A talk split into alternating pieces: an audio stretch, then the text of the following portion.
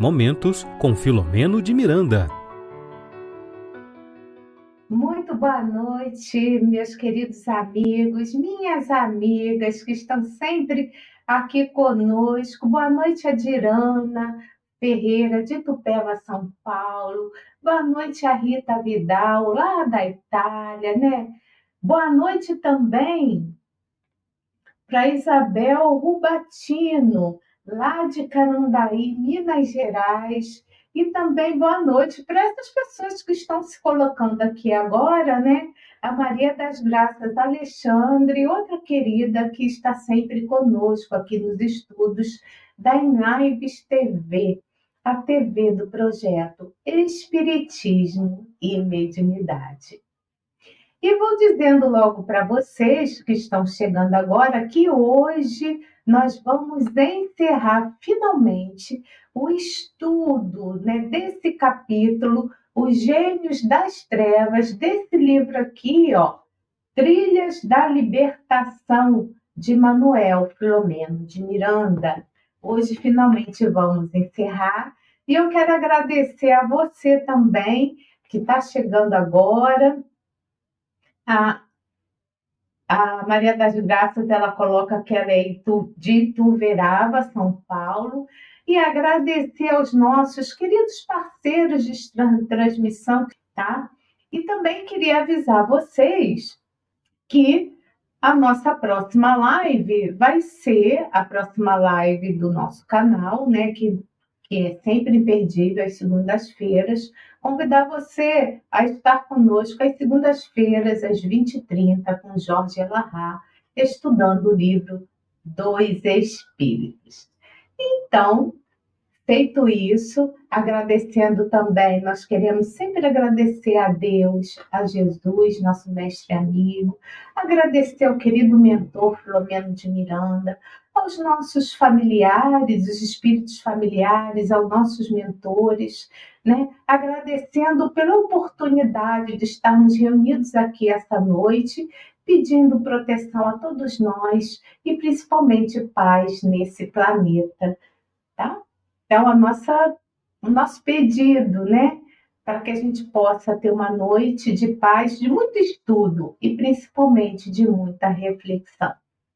Então vamos lá. Para quem está chegando agora, para quem ainda não conhece o estudo e que já chegou aqui na terceira parte dos Gênios das Trevas, como eu falei anteriormente, a gente está estudando né, o capítulo, o capítulo do livro Trilhas da Libertação, onde o nosso repórter do mundo espiritual, Filomeno de Miranda, ele narra para gente todo um planejamento, né, de desde a parte assim da necessidade, da eleição, dos requisitos para que um, um ser se torne o gênio das trevas, que possa comandar todos que ali estavam, né, para que pudessem, né, que eles tinham como alvo uma instituição e para que pudesse ali eles terem ali as suas vontades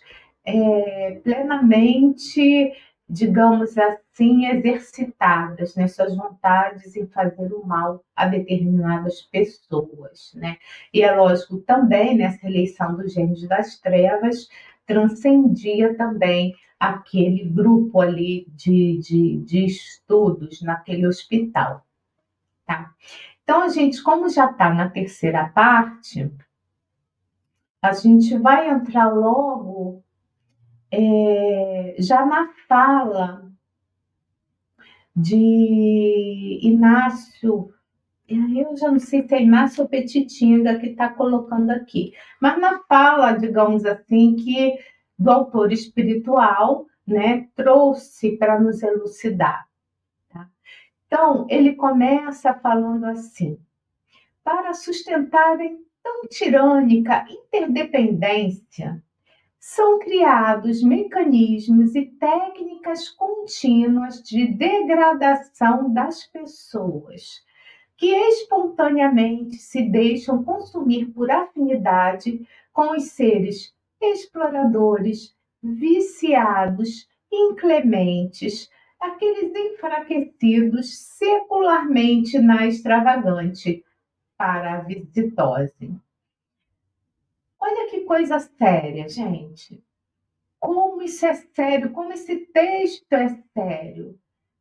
Né? Então, assim, as técnicas, os mecanismos de degradação, eles são o tempo todo aplicados, né?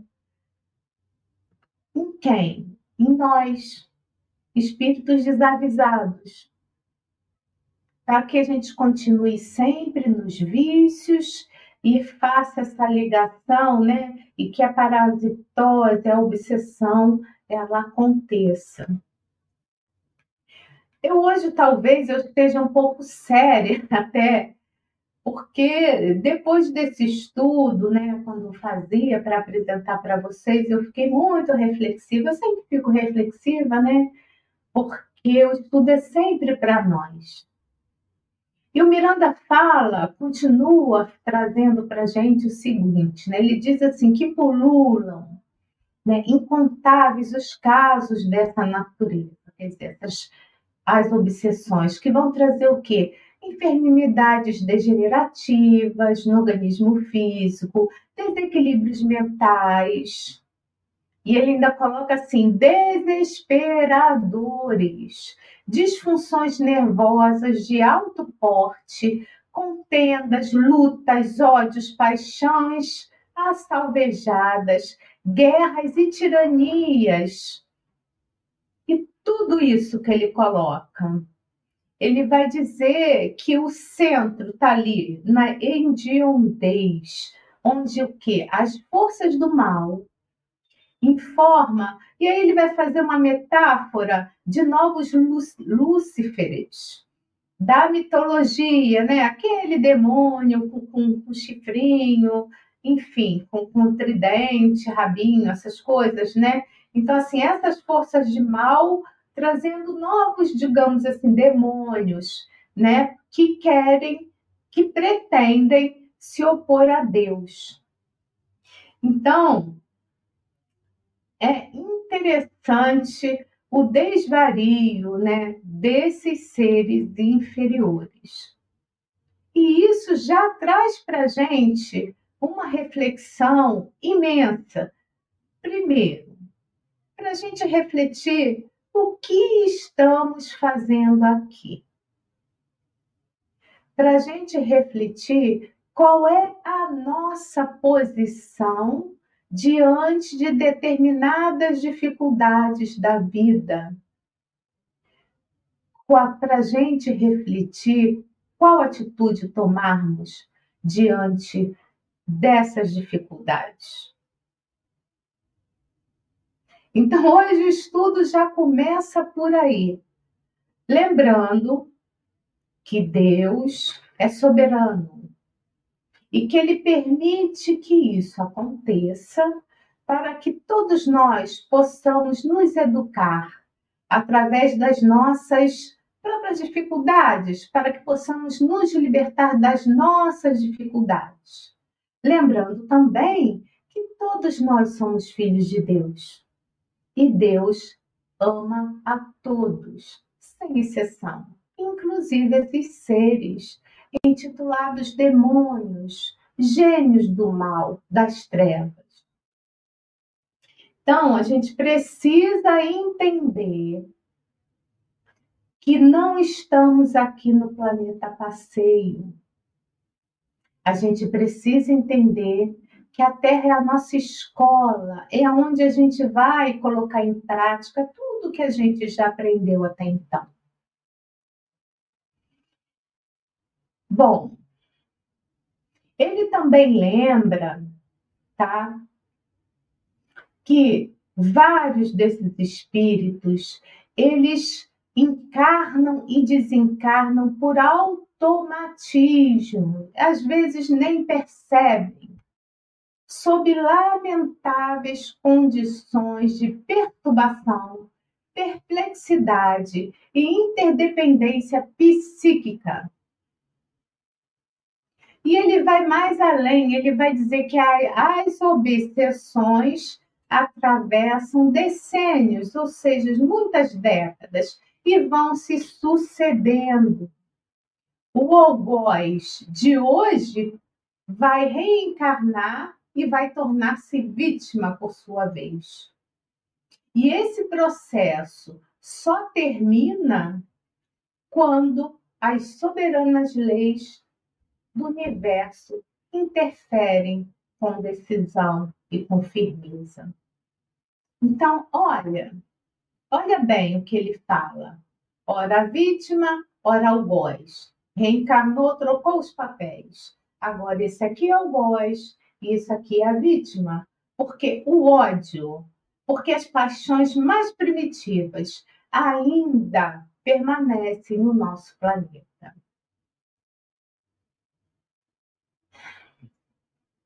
Enfim, a gente vai ver também, como nos fala Miranda, grandes números de pessoas é, que fazem parte, que conduzem, é, fazem parte de algumas religiões. Condutores, ele chama assim de condutores religiosos. E muitos, não são todos, e aqui ele está colocando as religiões de uma maneira diversa, não está dizendo qual nem quais, tá?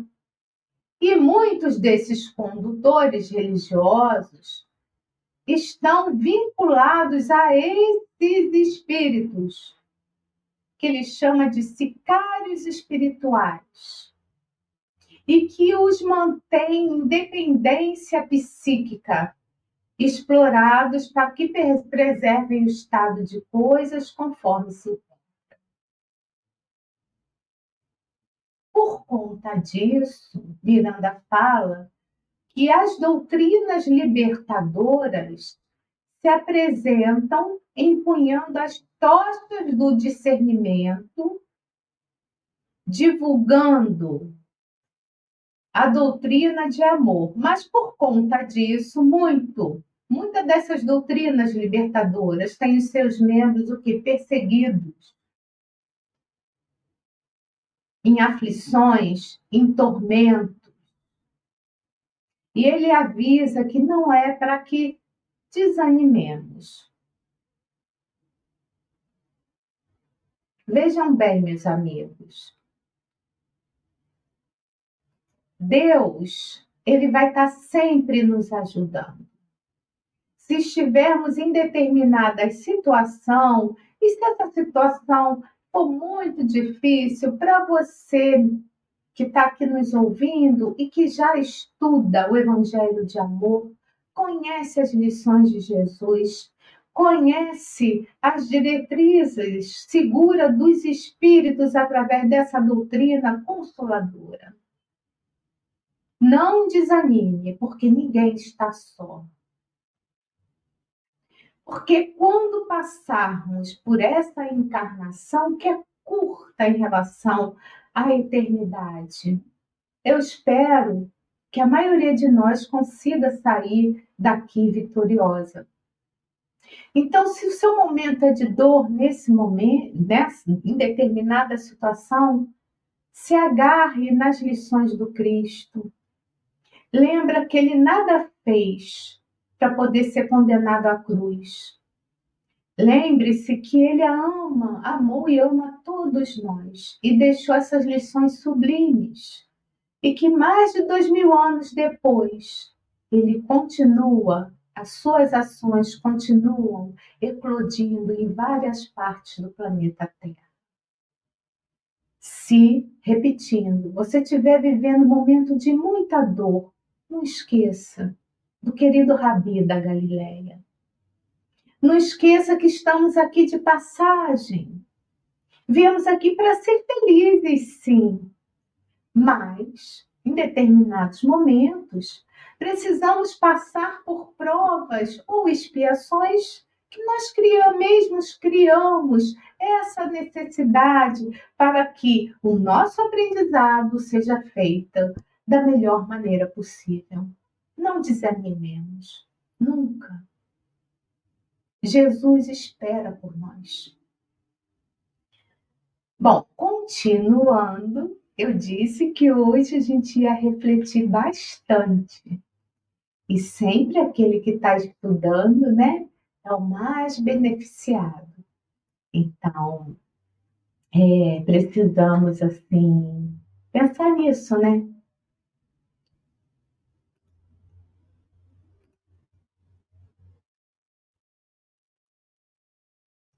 Ele fala o seguinte, continuando: o homem marcha na terra como nos círculos espirituais mais próximos, ignorando ou teimando desconhecer a sua realidade como ser imortal, espírito eterno que é, em processo de ascensão.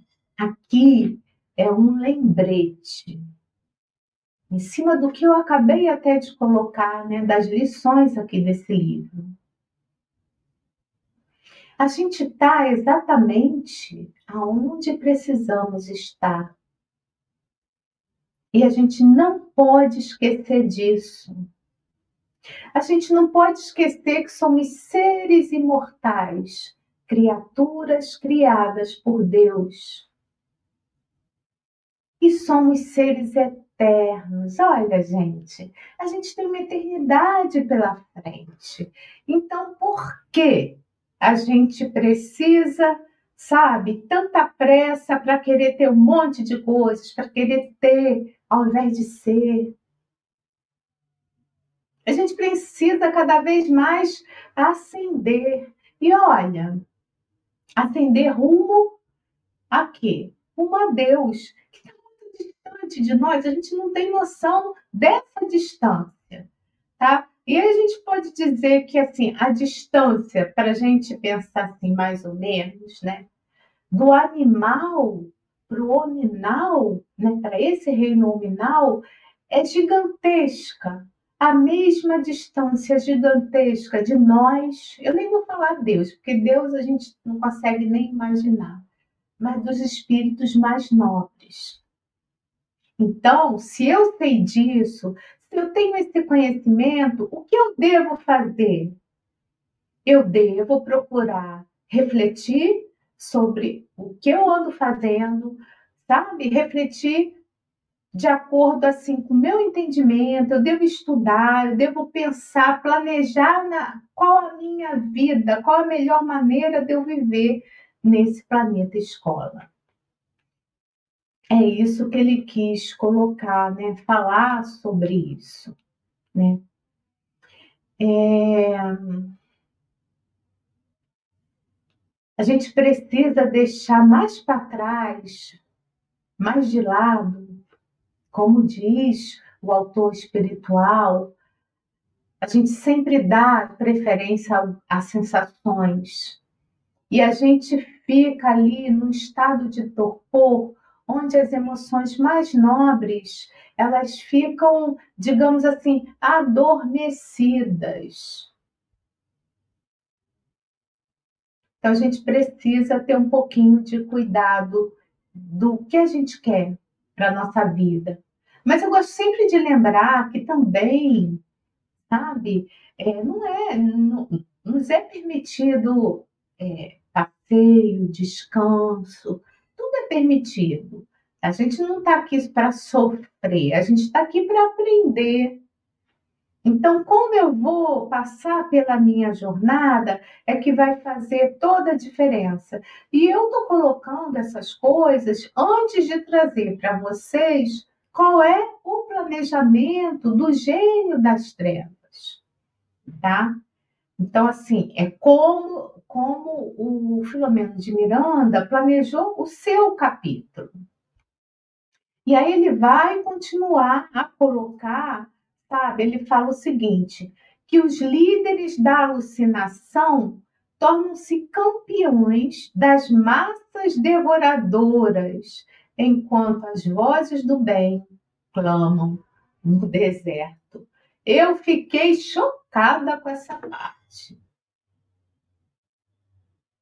Eu fiquei chocada. Porque muitos de nós, a gente vai vai na turba, vai ali naquele grupo. Fulano faz isso, ciclano faz isso, então vamos junto. Ah, isso aí tá na moda. Eu quero isso para mim. Mas a moda, os nossos amores, as nossas preferências são passageiras.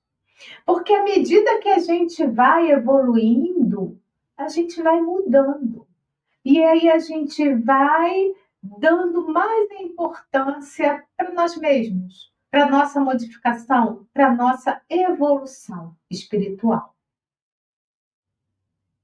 E é interessante que vocês que são estudiosos, alguns aqui que eu estou vendo os nomes, eu vejo que estão participando de várias lives, participam de casa espírita, também atividades nas casas espíritas, estão cansados de ouvir isso tudo. Os espíritos vieram deixar os seus recados através né, desses médios fabulosos. Está aí o primeiro livro da doutrina espírita, o livro dos espíritos. Perguntas e respostas. É um verdadeiro tratado ali de filosofia. É um verdadeiro tratado de moralidade. E a gente passa batido no livro. Todos os outros livros da codificação. Estou falando do primeiro. Então, assim, não é só ler, só estar tá numa live, ficar o dia inteiro né, assistindo um monte de live espírita ou espiritualista. Não, é agir também.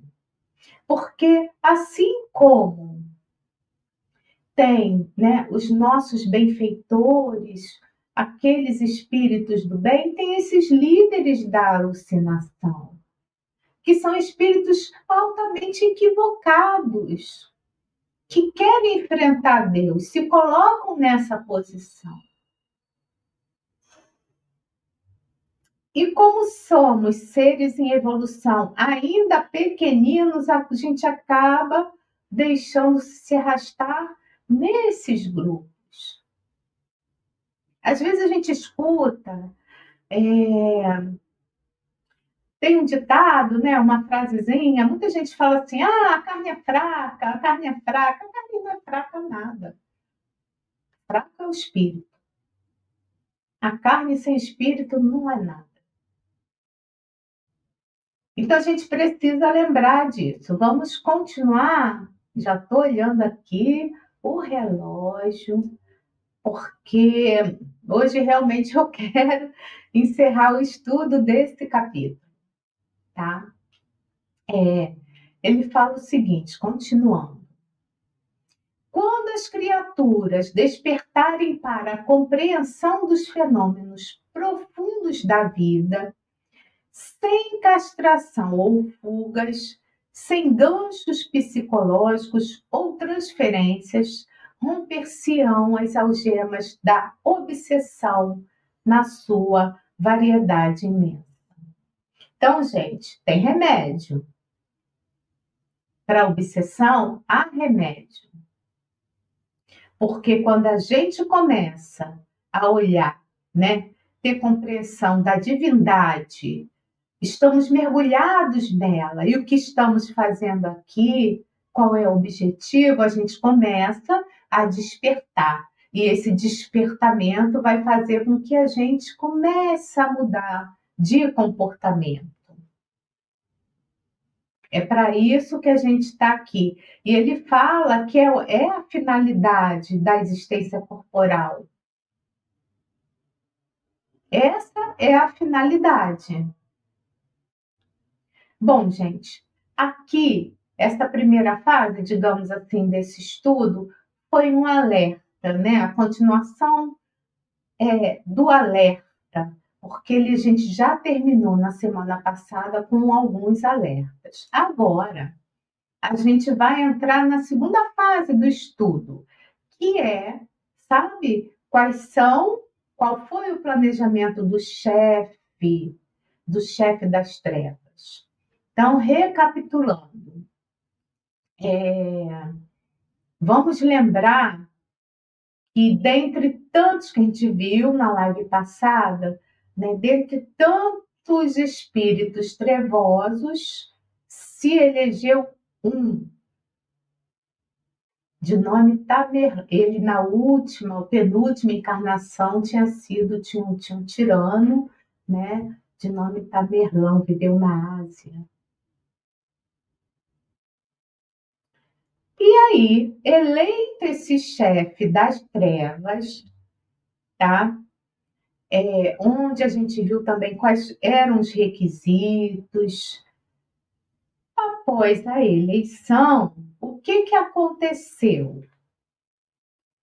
O chefe pediu um prazo para elaboração de planos, solicitando a presença de hábeis conselheiros de períodos diferentes da história, a eles semelhantes na estrutura psíquica, de modo a interar-se das ocorrências no planeta. Vocês lembram que eles, esse espírito estava lá nas furnas, lá há muito tempo? Lembram disso? Então, então olha só. Vamos lá. É, em algumas, para quem participa de reunião mediúnica, vai ver, vai perceber, né, tem conhecimento que alguns espíritos aparecem de formas muito na fala, né? agridem muito, tão, são irritadiços, né? e não tem respeito nenhum para quem está ali, né? esses espíritos mais endurecidos. Mas esse chefe esse, como tantos outros que parecem com ele, que é diferente dos seus comandados, eles são frios, calculistas, extremamente inteligentes. Eles não têm nenhum sentimento de bondade. Ele olha para os outros, né, para nós principalmente, e faz o que e tenta fazer o que ele bem entende, porque ele não tem nenhuma empatia, nenhuma sensação, nenhuma emoção no sentido de amor por nós. São esses os espíritos que a gente enfrenta, né? Não eles diretamente, mas os seus seguidores que tentam pegar, né, as pessoas desavisadas e trazer eles mais para perto desse grupo, tá? Agora, olha que interessante. É... Esse chefe inteligente, criativo, lembram disso? As condições de um gênio, né? independente de não ter moralização nenhuma. Então, muito inteligente, ele não ia fazer qualquer coisa, né? Igual quando a gente está, assim, alguns de nós está na raiva, fala bobagem, faz bobagem também na hora da ira, da raiva, né? Não, calmamente ele pediu para alguns conselheiros que estavam né, na mesma estrutura psíquica dele se inteirar das ocorrências do planeta para que ele pudesse fazer o planejamento dessa vingança né, contra nós, seres humanos aqui encarnados nesse momento, tá? E aí lembrando que nas etapas, né, que o planejamento para qualquer coisa, gente, ele precisa para que haja um planejamento, é preciso que haja um plano, ah, eu quero planejar alguma coisa e eu vou criar um plano para que eu possa otimizar, né, é, esse, essa execução e alcançar o meu objetivo mais rapidamente. Então, o planejamento a gente sabe que está relacionado à preparação, organização, estruturação de um determinado objetivo. E esse gênio das trevas estava fazendo isso. Tá?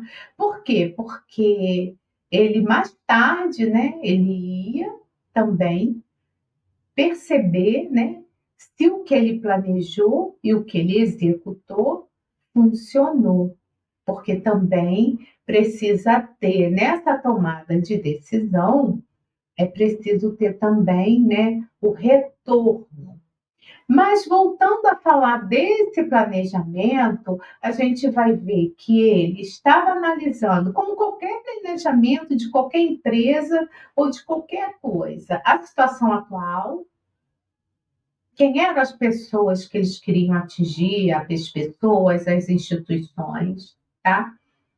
Qual é a situação desejada desse grupo e o que eles precisavam fazer para alcançar o objetivo deles.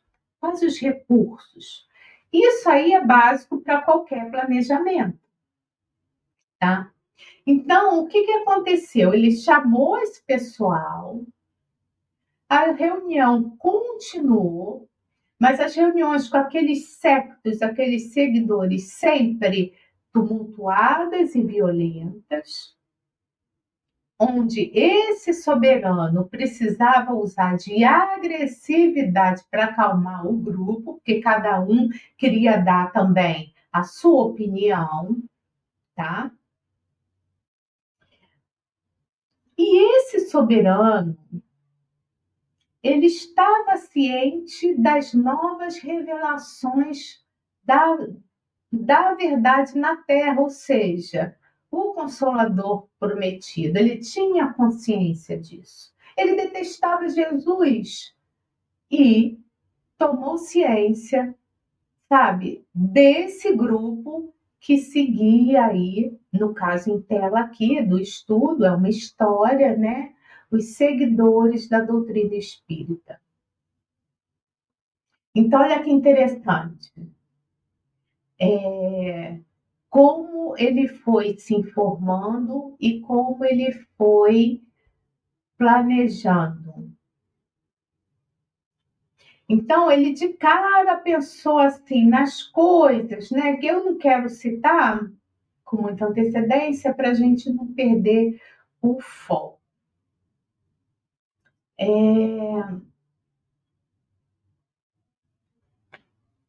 Vou passar mais um. Não. Ainda aqui,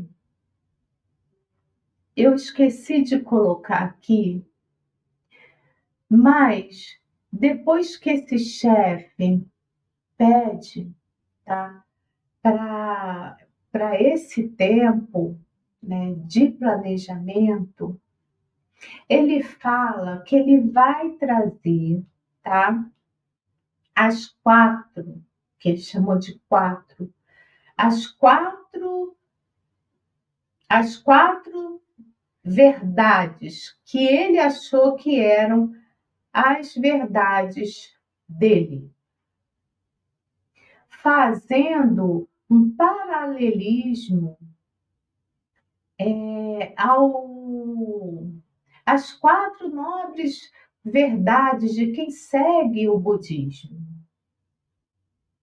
Olha que interessante, né? O sarcasmo, sabe, dele, intitulando que seriam as verdadeiras, as reais verdades que ele vai trazer, tá?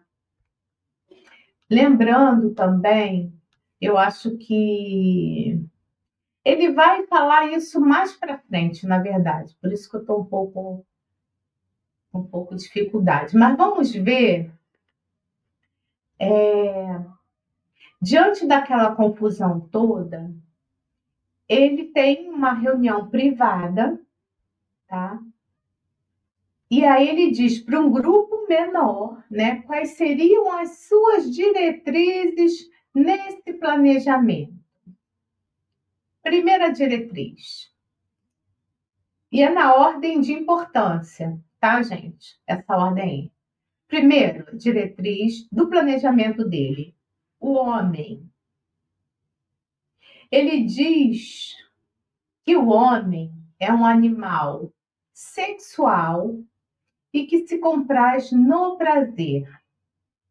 Em cima dessa verdade, segundo ele, deve ser estimulada ao máximo máximo até a exaustão, aproveitando-se as tendências e, quando ocorrer o cansaço, levá-lo aos abusos e às aberrações.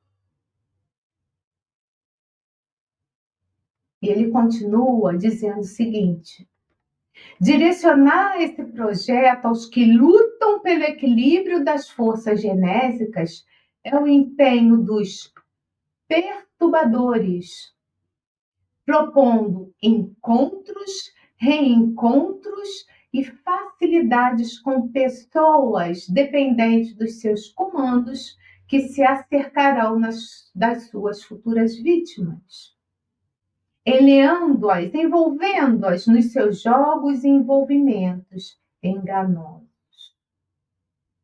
Esse aí, gente, é o primeiro objetivo dele, né? Ele continua dizendo o seguinte: atraído o animal que existe na criatura, a sua dominação será questão de pouco tempo. Se o advier o despertamento tardio, as consequências do compromisso já serão inevitáveis, gerando decepções e problemas, sobretudo causando profundas lesões, profundas lesões na alma. O plasma do sexo impregna os seus usuários de tal forma que ocasiona rude vinculação somente interrompida com dolorosos lances passionais de complexa complexa e difícil correção. Mais uma vez ele falando do sexo, do sexo desvairado. E aí, eu, eu hoje eu procurei nem trazer muitos autores de fora, não. Porque era tanta reflexão, e a gente tinha que estudar tudo isso. Mas eu queria lembrar que sexo não é uma coisa ruim né? Senão, não seria de Deus, não é mesmo? Mas o que ele está colocando aqui é o sexo em desvario,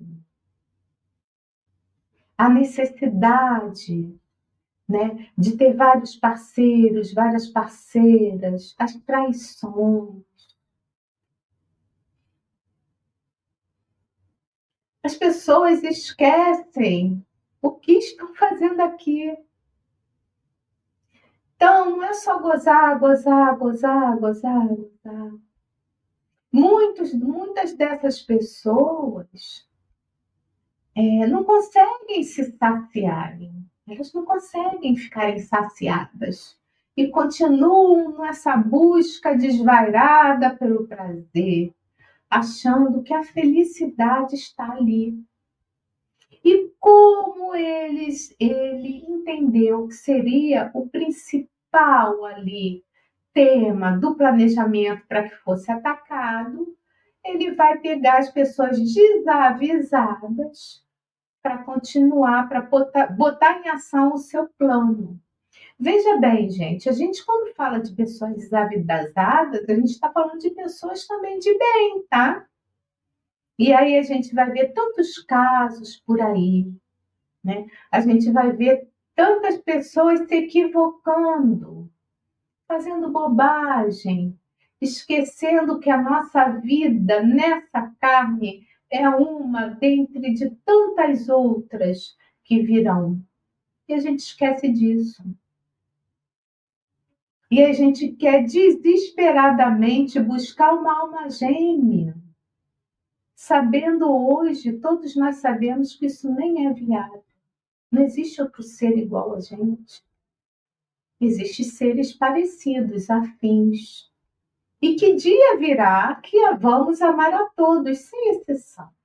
Mas não agora, não nesse momento. Então, o primeiro ataque, né, o, ponto mais importante do planejamento, né, é o homem. Um homem é que está vinculado né, às questões sexuais, que vai se comprazer ali é, que se compraz no, nesse prazer. Primeiro ponto. Segundo ponto, desculpa aí o, a letra pequena, mas eu vou ler porque isso também é importante. Eu quis trazer tudo. O narcisismo é filho predileto do egoísmo e pai do orgulho, da vaidade inerentes ao ser humano. Narcisismo. Fomentar o campeonato da presunção nas modernas escolas do espiritualismo, ensejando a fascinação, é item de alta relevância para a queda desastrosa de quem deseja a preservação do ideal de crescimento e de libertação. Segundo ponto a ser atacado: egoísmo, que ele chama de narcisismo, né? Que é filho predileto do que? Do egoísmo, do orgulho, da vaidade. E vai fomentar isso aonde? Nas escolas espiritualistas. Aí a gente vai ver, né? As vaidades, a gente vai ver. Em várias, em várias é, é, religiões a gente consegue ver isso. Né? A gente consegue ver muita gente de bem, mas a gente vai também conseguir ver um monte de gente que vai querer exercer ali o seu poder naquele grupo religioso. E ele fala sabe? Que o orgulho entorpece os sentimentos e intoxica o indivíduo, cegando e enlouquecendo. Mas que exige o que? Uma corte. Para a pessoa estar em evidência, ele precisa ter um grupo que siga ele. Pavoneando-se, exibindo-se o indivíduo. Desestrutura-se e morre nos objetivos maiores, para cuidar apenas do exterior, do faustoso, a mentira de que se insufla. A gente vai lembrar que a psicologia nos diz que o narcisista ele não tem empatia pelo outro. O narcisista é, ele não vai sentir pena. O narcisista, enquanto ele está bem, enquanto ele tem aquilo que ele quer, ele é feliz e ele não consegue ver a dificuldade do outro, ver o que ele está fazendo com o outro, qual a dor que ele está causando, porque isso não importa. O importante é ele ser feliz. E o narcisista gosta de palco, gosta de estar em evidência. Qual de vocês não já conheceu uma pessoa assim? Então, segundo ponto é fomentar o narcisismo. Vamos para o terceiro, são quatro.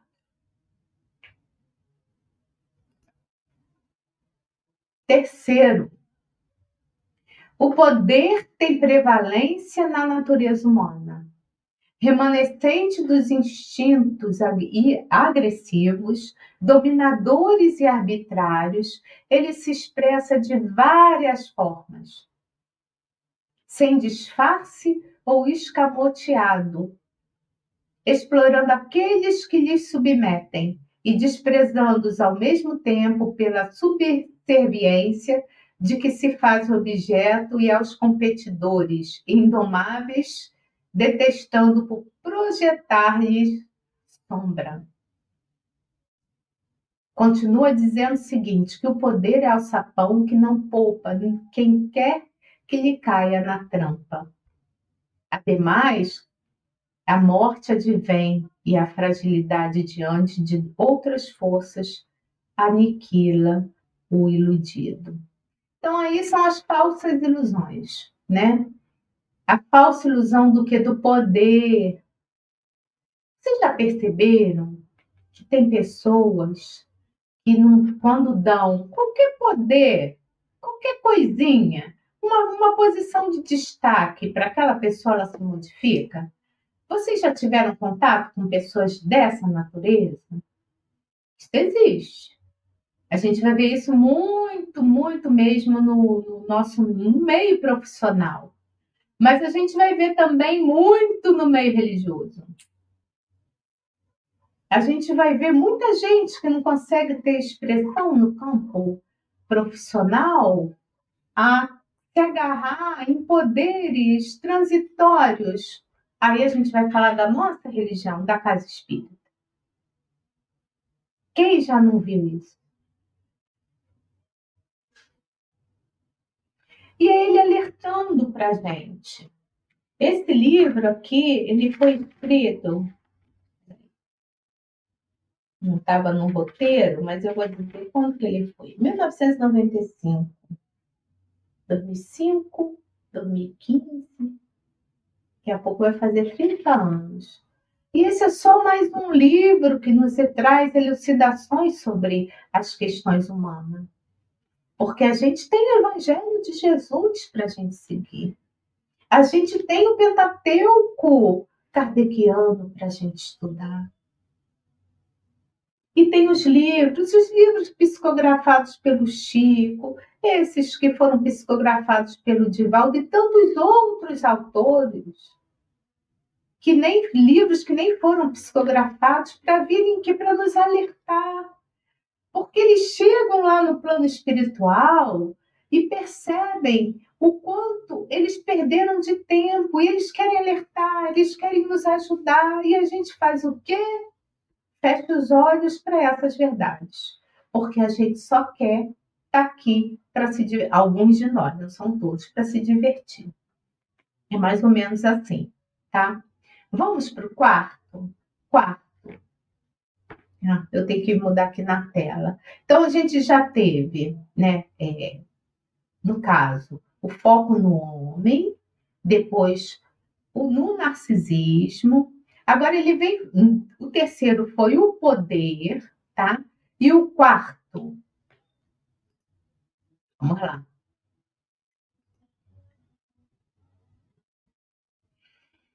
Eu não botei aqui, mas é o dinheiro. O dinheiro que compra vidas e escraviza almas. Será outro excelente recurso decisivo a ambição da riqueza, mesmo que mascarada, supera a falsa humildade e o conforto amolenta o caráter, desestimulando os sacrifícios. É.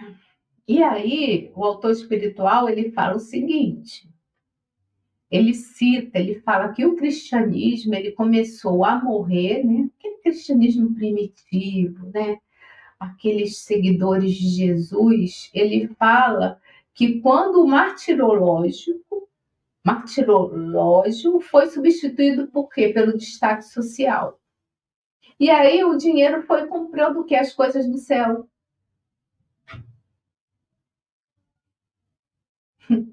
Aliciando, ele coloca assim, mercenários para manter a hegemonia da fé. A gente vai ver que lá no passado, né, as pessoas mais ricas, com mais posses, elas compravam, né? Elas indulgências, compravam os espaços no céu, dando dinheiro para alguns representantes ali religiosos, as indulgências, comprando espaço no céu para quando elas morressem, tivesse seu local de destaque. E aí vem a pergunta dele: quem poderá resistir a essas quatro legítimas verdades? Que aí ele vai fazer né, referência às quatro nobres verdades do budismo. quais são. É, é muita audácia, né? Mas eles são assim, ardilosos mesmo, né? Então, quais são essas quatro nobres verdades? Que a dele, ele já colocou ali e chama de legítima. Então, a gente vai ver que o budismo tem como a primeira nobre verdade o sofrimento, tá? Passar bem batida. A segunda nobre verdade trata-se da constatação das causas. Ah, eu tenho sofrimento, por que, que eu sofro? Então tem uma causa.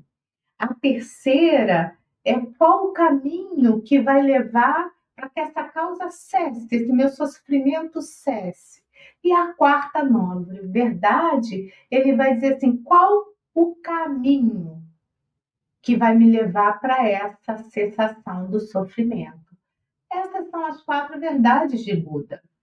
E ele, e ele cria as quatro verdades que ele chama de legítimas verdades. Então, quando a gente vê isso, a gente precisa ter, assim, é, eu diria para vocês, muita compaixão com esses espíritos. Porque como eles estão equivocados. Não é para ter raiva. Não é. É para a gente ver o quanto, o quanto é ruim estar nesse caminho. Sabe? A gente precisa se libertar das nossas más tendências, das nossas más inclinações. Isso que a gente precisa fazer. Espera um instantinho, gente. Bom, vamos continuar aqui. É...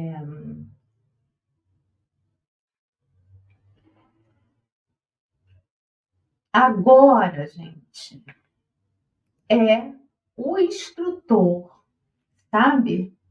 Falando para aqueles espíritos do bem que estavam ali naquele grupo, participando daquilo tudo, sem serem, sem serem notados.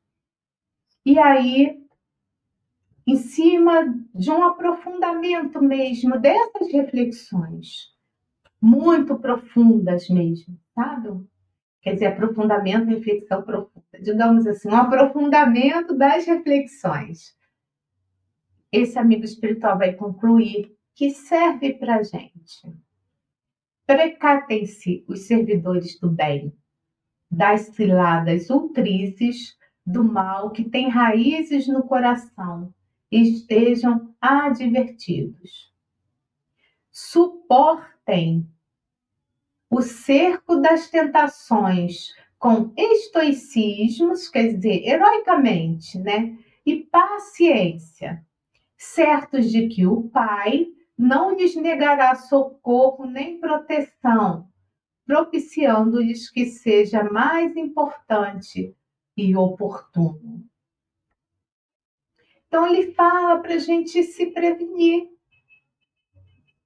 e a gente sabe já qual é a nossa, como é que a gente tem que fazer, né, para a gente se prevenir. Oração, ação no bem, empatia com o próximo. Não é assim que a gente tem que fazer? Olhar, autoconhecimento, olhar para olhar e se perceber nas partes mais negativas, mas também nas positivas. E nessas partes mais negativas nossas, nos nossos vícios, o que, que podemos fazer para nos libertar deles? Então, é, a gente precisa se perceber como filho de Deus, mas a gente precisa também é, vigiar e orar não é isso?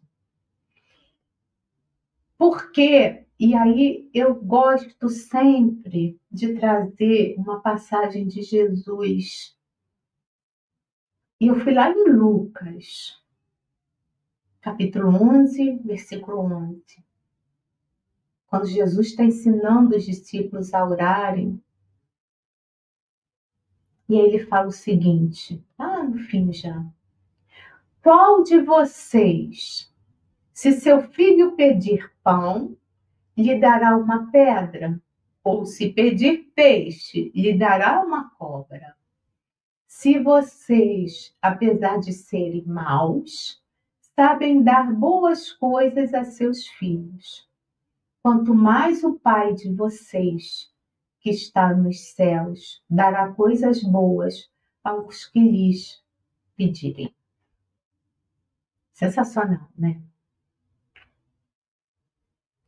Jesus está no leme, Deus está acima de tudo e de todos, inclusive desses gênios das trevas. Então não vamos temê-los, vamos amá-los. E vamos amar aquele que está ao nosso lado também. Se for muito difícil para você conseguir amar alguém que te fez muito mal, pelo menos ore por ele, para ele consiga sair desse círculo ruim que ele está, para ele consiga ter paz no seu coração. É assim que a gente tem que pensar, sabe? Então, gente, é, tem alguns comentários aqui, era isso que eu queria trazer para vocês na noite de hoje. É, eu vou botar a vinhetinha de interação, porque caso vocês queiram fazer uma pergunta, eu vou respondê-las. Mas tem algumas colocações aqui de alguns de vocês, como é a interação, a gente vai colocar, tá? Para a gente conversar um pouquinho. Vamos lá. Momento de interação. Perguntas e respostas.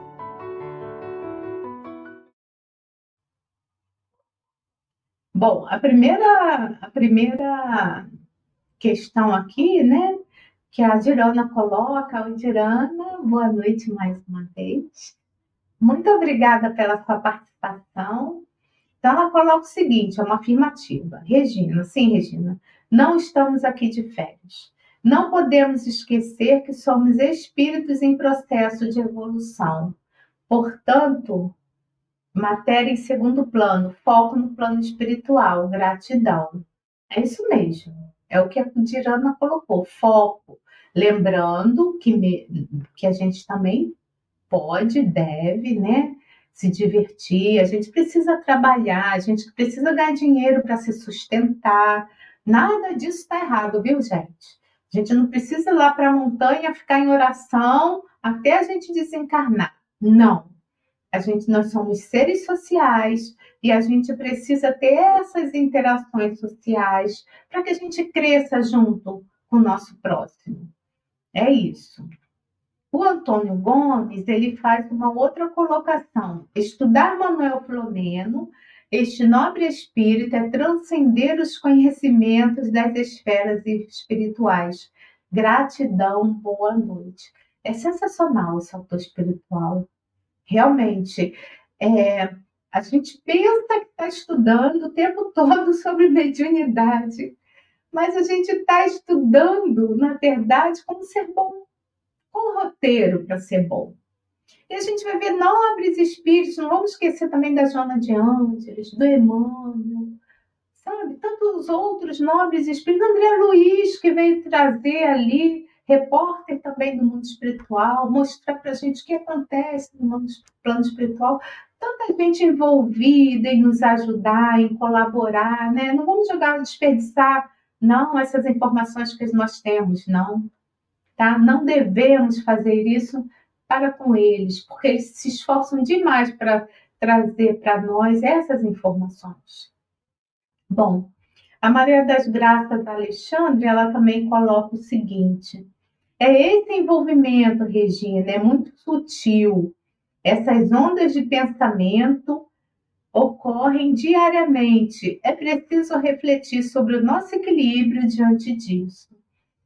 É, nessa terça-feira passada, né, no dia do estudo de painéis da obsessão, né, a querida Tânia Menezes, ela lembrou para gente né, o seguinte, que é, antes de chegar à obsessão, obsessão simples, tem a influenciação.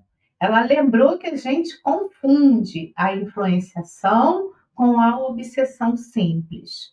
E isso, gente, é como a Maria das Graças acabou de colocar, é muito sutil. Vamos lembrar que a gente é como se fosse um imã. Então, se eu estou com meu pensamento voltado para essas coisas mais materializadas que foram colocadas no estudo da noite do, de hoje, eu vou atrair quem para perto de mim? Espíritos que estão voltados também para essas mesmas questões, que gostam das mesmas coisas que a gente. Se eu estou voltada para as questões mais transcendentais, então eu vou estar tá vinculada, eu vou estar tá envolvida com quem? Com espíritos mais nobres. É assim, gente. Vamos lembrar que a gente, quando desencarna, a gente se coloca lá no umbral. Nós somos atraídas magneticamente para aquele lugar onde nos colocamos. Percebem? Então a gente precisa se policiar sim, o tempo inteiro. E a gente só vai saber se a nossa encarnação foi positiva quando a gente desencarnar. Olha. Porque até o último momento a gente pode, pode fazer bobagem. Então a gente tem que vigiar, tem que estudar, sabe? Mas com alegria, não é com tristeza. O estudo da noite de hoje, eu até comentei pra, com vocês que eu estava reflexiva, mas não estou triste, eu estou reflexiva. Sabe? E esse estudo nos ajuda a trazer mais ânimos para nós, sabe? Para que a gente possa continuar. Ah, a estrada está difícil. Aí a gente lembra de Jesus, que não precisava ter passado por nada daquilo. Percebem? Porque quando a gente lê um romance, eu falo isso sempre, sempre. Quando a gente lê um romance, é assim, ah, passaram-se 10 anos, é o fulano. Aí eu lembro sempre de Paulo de Tarso, mais de dois anos no deserto ali, gente, só contato com um casal. Depois, sete anos como tecelão, um doutor da lei, um, um patrício também, que ele também tinha é, essa. Como é que fala? Bom, fugiu a palavra, mas não importa. Ele também tinha. Ele também era romano, eu esqueci o nome da palavra, e ele também era doutor da lei, era rico, viu, gente? Era rico, bonito, era bonito, quando jovem. Então, imagina tudo isso e ele deixar isso tudo para trás quando teve encontro com Jesus. E aí ele foi ficar dois anos no deserto, porque ele também foi inicialmente repudiado pelos próprios discípulos de Jesus, os apóstolos. Porque ele foi o primeiro perseguidor dos cristãos. E aí ele ficou lá no deserto. Depois ele foi ser um humilde tecelão, foi fazer tapete para sobreviver anos e a gente não consegue ter um dia de sofrimento, de dor. Não estou dizendo que veio aqui para sofrer, não. Tá? A gente veio aqui para aprender. A gente não consegue. Um mês parece que é uma eternidade para a gente. Porque a gente esquece da nossa, que a gente tá, que a nossa encarnação, uma coisinha assim, diante da eternidade. Eu acredito até que muitos de vocês, é, alguns de nós, né, quando chegarmos a, pra, a, na hora da desencarnação, aí vai falar, chegar lá no plano espiritual, falar assim, não é que é? Que existe uma vida além da vida? Que é a verdadeira vida? É isso, gente. Eu quero. Deixa eu ver. Ah, tem uma pergunta assim da Débora. Boa noite. Como funciona médicos que vendem a espiritualidade como cura? É errado? É errado sim, Débora. Porque a gente tem que dar de graça aquilo que recebeu de graça. Se você está falando, né, do, do, dos médicos espirituais, aqueles que, colaboram né, na cura através de espíritos, então isso é errado. Mas a gente precisa entender também que nem todo mundo tem o conhecimento que a gente já tem, sabe? Então, assim, é dar de graça aquilo que a gente recebeu de graça. Então, Deus nos deu a mediunidade. Né? Então, a gente, alguns de nós veio com ela mais ostensiva. Então, a gente precisa e deve colocá-la ela em prática a nosso favor, né? Colaborando o quê? Com a educação, primeiramente nossa, e desses espíritos equivocados. É simples assim. Agora, a gente vai ver que nos Estados Unidos tem muitos médiums que ganham a vida com isso, mas eles não têm esse entendimento que a gente tem. É preciso também raciocinar dessa maneira. E a gente não deve nunca julgar ninguém. Ok?